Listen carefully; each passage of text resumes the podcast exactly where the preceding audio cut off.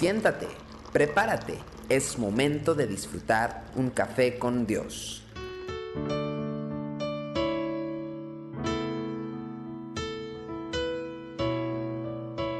Sean bienvenidos a Café con Dios. Dice la palabra en jueces capítulo 6 versículo 14 al 15. Y mirándole Jehová le dijo, Ve con esta tu fuerza y salvarás a Israel de la mano de los madianitas. ¿No te envío yo? Entonces le respondió, Ah, Señor mío, ¿con qué salvaré yo a Israel? He aquí que mi familia es pobre en Manasés y yo el menor en la casa de mi padre. Israel estaba ocupada por un pueblo enemigo que se llamaban los Madianitas. Con un poderoso ejército de 135 mil guerreros tenían completamente sometido al pueblo de Dios. A modo de tributo, se llevaban lo mejor de la tierra y del ganado, y obviamente pues el pueblo estaba desmoralizado y estaba sin esperanza. Y en medio de esta situación, un ángel se sentó cerca de Gedeón, quien estaba limpiando trigo para esconderlo de los madianitas. El texto de hoy nos da los detalles de la misión que Dios quería encomendarle a este varón. Sin rodeos el Señor le hacía esta descabellada propuesta, que él, un desconocido individuo de la tribu de Manasés, de una familia sin recursos, se levantara para librar a Israel de la mano de Madián. Si usted hace una lista de los atributos que tenía Gedeón para la misión que le estaba encomendando el Señor, no encontrará muchos elementos que lo inspiren a creer que Dios había encontrado a la persona indicada para esa tarea. Probablemente no tenía una experiencia en lo militar ni en la dirección de otras personas. Además, era el menor de una familia pobre una persona que seguramente estaba acostumbrada a ni siquiera ser considerada para algo. Si le suma a esto las dimensiones de la misión que Dios le proponía, tendremos una de las mayores razones para dudar acerca del desenlace exitoso de este emprendimiento.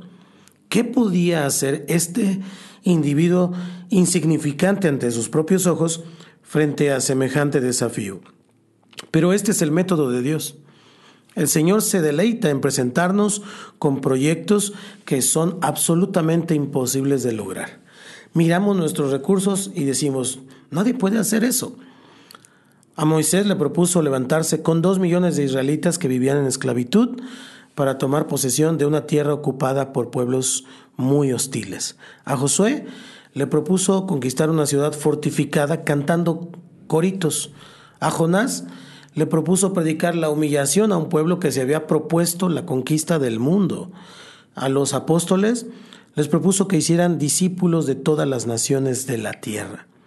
Y es precisamente esta sensación de sentirnos completamente desbordados por la magnitud de un proyecto lo que nos asegura que estamos frente a una propuesta del cielo, una propuesta de Dios. Dios nunca nos hace partícipes de planes que pueden ser logrados por nuestras propias fuerzas. El Señor se deleita en meternos en situaciones donde toda nuestra astucia, nuestros recursos, nuestras fuerzas, nuestras proyecciones se ven como absolutamente ridículos. Ese es el método de Dios.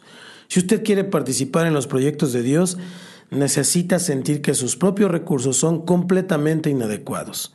Los proyectos de Dios solamente se logran con los recursos de Dios. ¿Qué proyectos tiene en estos días para su vida, para su familia, para su ministerio? ¿Qué desafíos le están presentando esos proyectos? ¿Se anima a echar por la borda esas proyecciones humanas para comenzar a soñar en grande? No con la transformación de algunas vidas, sino con la transformación de tu ciudad, de tu nación, aún del mundo. Si otros se ríen de tus proyectos, seguramente estás en la misma sintonía que el Señor. Entrega tu vida a Cristo. Declara conmigo, Señor Jesús, hoy me arrepiento de mis pecados. Reconozco que he sido un pecador, pero hoy te abro mi corazón y te recibo como mi Señor y Salvador. Por favor, entra en mi vida y hazme la persona que tú quieres que yo sea. Te lo pido en el nombre de Cristo Jesús. Amén. Desde el Centro Cristiano Yautepec y para alientoradio.com, soy su amigo Santiago Guadarrama y esto es Café con Dios. Nos vemos mañana, si Dios quiere. Tu amor por mí. Es más dulce que la miel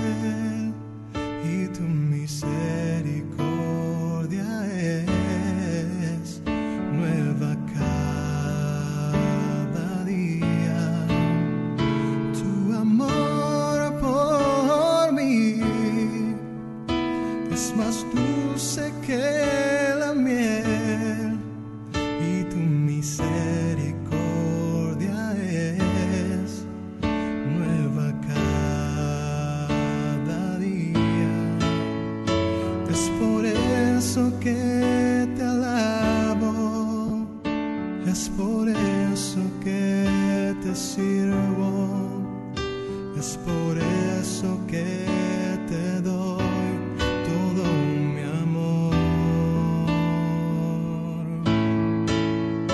Es por eso que te alabo, es por eso que te sirvo, es por eso que